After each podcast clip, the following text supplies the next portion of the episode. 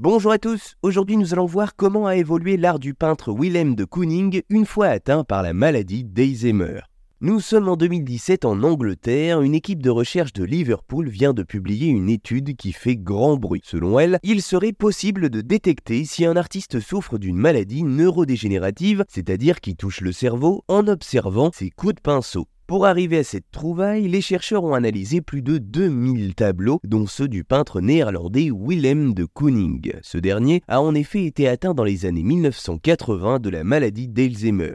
Mais alors, quels symptômes a-t-on détecté dans ces toiles? En fait, c'est dans l'évolution de son style que les scientifiques ont cherché des indices car le travail de Willem de Kooning s'étend sur la majeure partie du XXe siècle, le temps pour l'artiste d'explorer des voies très différentes, couleurs explosives ou noir et blanc, ou encore aller-retour entre abstraction et figuration.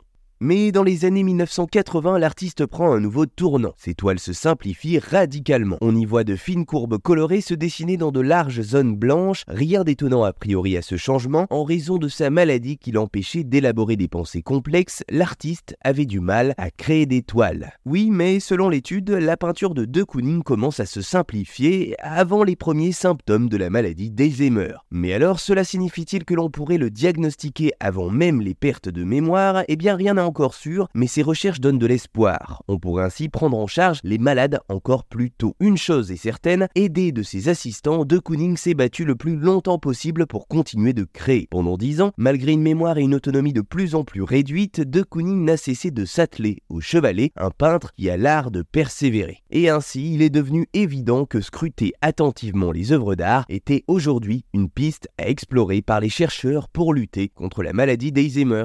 Voilà, vous savez maintenant comment a évolué l'art de Willem de Kooning une fois atteint par la maladie d'Alzheimer.